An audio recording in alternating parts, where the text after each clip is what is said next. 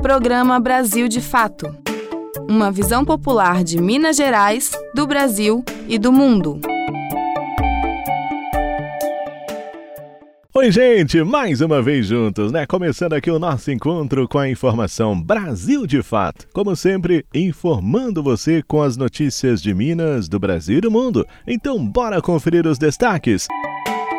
Planos de saúde não podem mais se recusar a atender procedimentos que não estejam na lista da Agência Nacional de Saúde. Contra a privatização, o Brasil de Fato te explica o que está em jogo em relação à greve do metrô. Aumenta o clima de tensão no Peru e novas manifestações acontecem hoje contra o golpe de Estado naquele país. Tudo isso e muito mais a partir de agora. Fique ligado! Brasil de fato chegou. Bora escutar. Brasil de fato chegou. O programa popular. Brasil de fato chegou. Bora escutar. Brasil de fato chegou. Você está ouvindo Programa Brasil de Fato. A gente começa o nosso programa com uma boa notícia. Você sabia que os planos de saúde não podem mais se recusar a atender o paciente de acordo com o tratamento que ele necessita? Agora é lei. Mesmo que não esteja constando na lista de procedimentos da ANS, Agência Nacional de Saúde, o plano não pode mais recusar o atendimento. Mariana Lemos. Você sabia que os planos de saúde não podem mais se negar a cobrir um tratamento só porque ele não consta na lista da ANS, a Agência Nacional de Saúde Suplementar? Isso ocorre porque a Lei 14.454 de 2022 passou a obrigar todos os planos de saúde a arcarem com as coberturas necessárias. Antes dessa legislação, a Justiça entendia que se o tratamento não tivesse incluído na listagem, não precisava ser coberto pelo plano de saúde. Em alguns casos, a negativa a um tratamento que não estava contido na lista ocorria quando o paciente sofria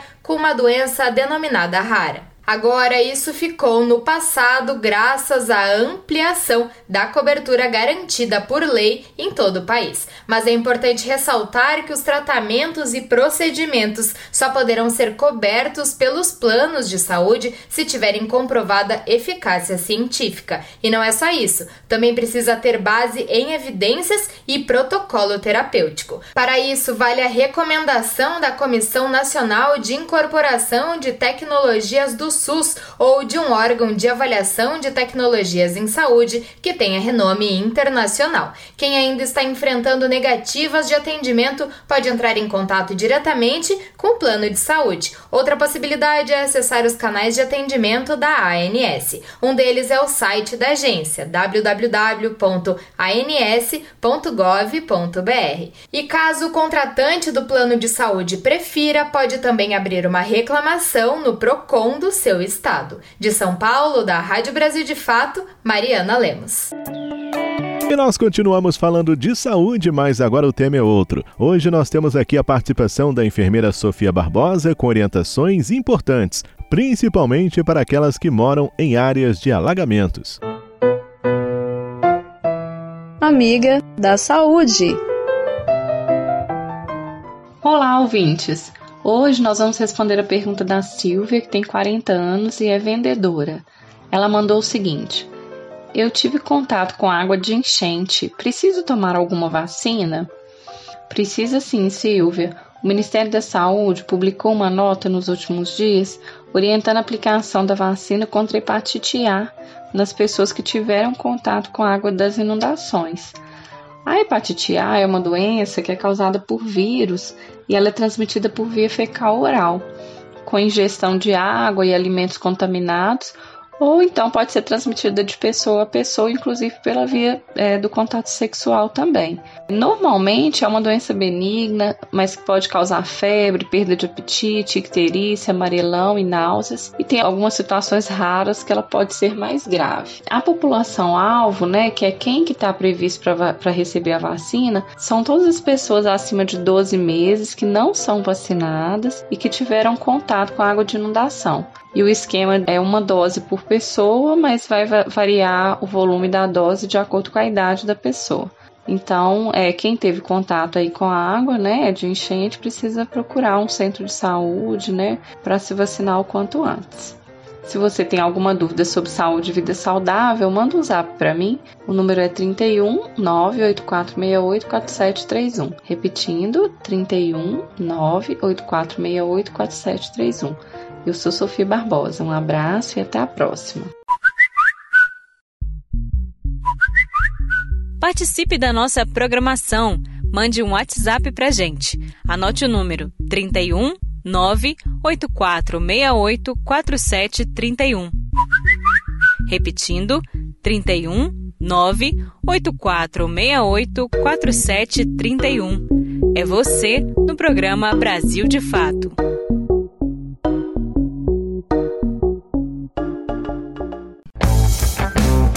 Todas as sextas-feiras tem edição impressa do jornal Brasil de Fato com análise diferenciada sobre os fatos, denúncias que interessam ao povo mineiro, dicas culturais e, claro, o seu esporte semanal.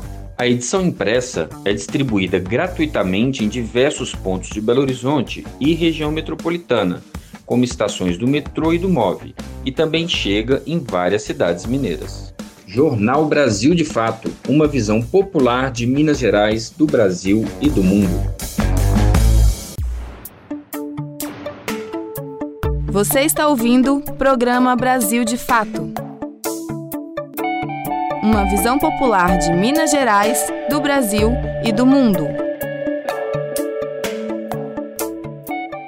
Gente, desde ontem a população de Belo Horizonte e região metropolitana vem sofrendo aí com ônibus lotados por conta de mais uma greve do metrô. Muitos usuários se dirigiram às estações sem saber da greve. Muita gente nem sabe quais são os motivos e o que realmente está em jogo. Aqui no Brasil de Fato, a gente explica direitinho para você. Hoje é dia da participação da economista Isabela Mendes. Economia no seu dia a dia com a economista Isabela Mendes. Olá, ouvintes da Rádio Brasil de Fato. O assunto de hoje da economia no seu dia a dia é a privatização do metrô que atende a região metropolitana de Belo Horizonte. Ontem, que foi quarta-feira, as estações de metrô de BH amanheceram fechadas por causa da greve dos trabalhadores da CBTU. A greve acontece porque o governo estadual insiste em manter o leilão do metrô que está marcado para ainda esse ano, às vésperas do Natal, no dia 22 de dezembro, e isso apesar do Tribunal de Contas do Estado já ter feito parecer contrário e do processo ter ocorrido praticamente sem debates com o conjunto da sociedade, principalmente os usuários do serviço dos trabalhadores. Então, a greve foi o último recurso encontrado pelos trabalhadores por causa da falta de diálogo com o governo sobre esse assunto. Né? Quem mora em BH ou na região metropolitana e usa o metrô, lembra que entre 2006 e 2019 a tarifa ficou congelada em 1,80. E aí, só de 2019 para cá, teve vários reajustes até chegar no valor atual de 4,50, que é um aumento de 150% que pesou no bolso do trabalhador da região metropolitana. Em outras capitais onde atua a CBTU, o aumento chegou a ser de 400%. Esse aumento foi feito pelo governo Bolsonaro já para preparar para a privatização e tornar a empresa atrativa para potenciais compradores. E nos dá uma pista do que poderá vir caso esse processo avance conforme que é o governo federal, né? Uma vez que o objetivo da empresa privada é gerar lucro para o bolso do proprietário e não necessariamente prestar serviço de qualidade para a população. O modelo de privatização que tem sido encampado pelo governo Bolsonaro, já que a empresa é uma empresa pública federal, envolve primeiro passar a empresa para o governo estadual e depois fazer o processo de privatização. Por isso, o governo Zema, ele se tornou um outro grande defensor e articulador da privatização do metrô de BH. E o modelo pensado pelos governos é como se fosse uma venda casada, em que a empresa que venceu o leilão leva o direito de exploração econômica da linha 1 e ainda leva financiamento do governo federal, ou seja, leva dinheiro público para poder construir a linha 2, que é uma demanda antiga da população que ligaria o Barreiro à estação Calafate. Então, o governo Zema e o governo Bolsonaro têm usado isso para tentar vender a ideia, né, convencer o conjunto da população de que a expansão do metrô, que é absolutamente necessária, só vai acontecer caso ele seja privatizado, o que não é verdade. É apenas uma escolha que foi feita pelos governos do modelo de privatização. O problema com esse modelo é que ele vai na contramão do que tem acontecido com o transporte urbano no mundo inteiro. Diferente de outros setores da economia, o transporte ferroviário urbano, ele é um setor especial porque o investimento inicial necessário, ele é muito alto e é praticamente impossível existir lucro a partir da tarifa. Em todos os lugares onde existe metrô, ele é construído não pensando no lucro que ele vai dar para o operador privado, mas sim pensando na garantia do direito à mobilidade urbana para a população e nos benefícios econômicos sistêmicos que existem para toda a sociedade quando existe um sistema de transporte urbano que é eficiente na redução do trânsito, na maior segurança, etc. Por isso, em praticamente nenhum lugar do mundo existem modelos totalmente privatizados de metrô. Na verdade, um levantamento feito por um Instituto Internacional de Pesquisa em 2020, o Transnational Institute, mostra que a tendência mundial no campo dos serviços públicos é oposta, né? É de reestatização daqueles que foram privatizados. Segundo esse instituto, os serviços públicos privatizados eles tendem a sofrer no mundo inteiro com insuficiência de investimentos, porque o volume de investimentos necessário é muito alto e somente o Estado tem a capacidade de, de, de fato fazer, a falta de transparência no uso dos recursos públicos que são entregues à iniciativa privada, o aumento das tarifas ao usuário final e pioras das condições de trabalho que acaba acarretando em queda da qualidade do serviço prestado à população. E é isso que a gente pode passar caso a privatização do metrô de BH avance como querem os governos Zema e o governo que está chegando ao fim de Bolsonaro. E é por isso que os trabalhadores do metrô de BH estão em greve. Pra gente que usa metrô de todo dia, é claro que é um transtorno, mas é um transtorno temporário para evitar uma situação muito negativa no futuro. Isabela Mendes para a Rádio Brasil de Fato. Essa emissora é parceira da Rádio Brasil de Fato. Uma visão popular do Brasil e do mundo. Temas como política, economia, direitos humanos, cotidiano e cultura, tratados com pluralidade e diversidade. Jornalistas, articulistas e movimentos populares reunidos em um só veículo.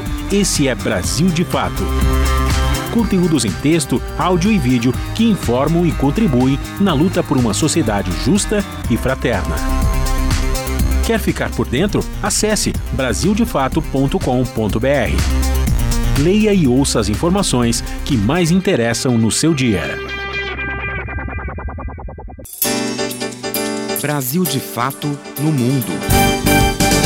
E lá no Peru continuam as manifestações contra o golpe sofrido pelo presidente daquele país. Até agora, já são oito mortos. A população local cobra a deposição da presidenta que tomou o poder e querem novas eleições. Wallace Oliveira. Organizações populares do Peru realizam nesta quinta-feira, dia 15, mais um Dia Nacional de Lutas contra o golpe de Estado sofrido pelo presidente Pedro Castilho. Eles cobram a derrubada imediata da vice Dina Boluarte, atual ocupante da presidência. Na quarta, dia 14, Boluarte declarou estado de emergência em todo o país, suspendendo direitos fundamentais, como as liberdades de reunião e de associação. De acordo com fontes oficiais do Peru, pelo menos oito pessoas já foram assassinadas desde o começo do golpe, vítimas da repressão policial. A expectativa dos movimentos é de que haja grande número de manifestantes nas ruas das regiões de La Libertad, Arequipa, Lima, Cusco e Cajamarca. Alguns movimentos também se manifestam em frente à sede da Diretoria de Operações Especiais da Polícia, cobrando a libertação do presidente democraticamente eleito, Pedro Castilho, capturado após a sua deposição pelo Congresso. Pressionados pela população, parlamentares debatem projetos de reforma da Constituição e convocação de eleições gerais no Peru.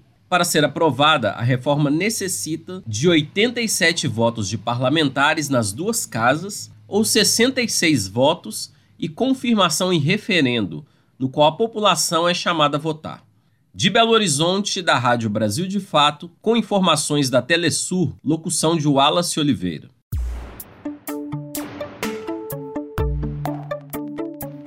E assim nós chegamos ao final de mais uma edição do nosso Brasil de Fato. Apresentação, roteiro e trabalhos técnicos Tarcísio Duarte, coordenação de Wallace Oliveira, produção equipe de jornalismo Brasil de Fato. A todos então aquele abraço, tudo de bom, fica com Deus e até amanhã. Você ouviu o programa Brasil de Fato, uma visão popular de Minas Gerais, do Brasil e do mundo. Acompanhe mais notícias no site brasildefato.com.br.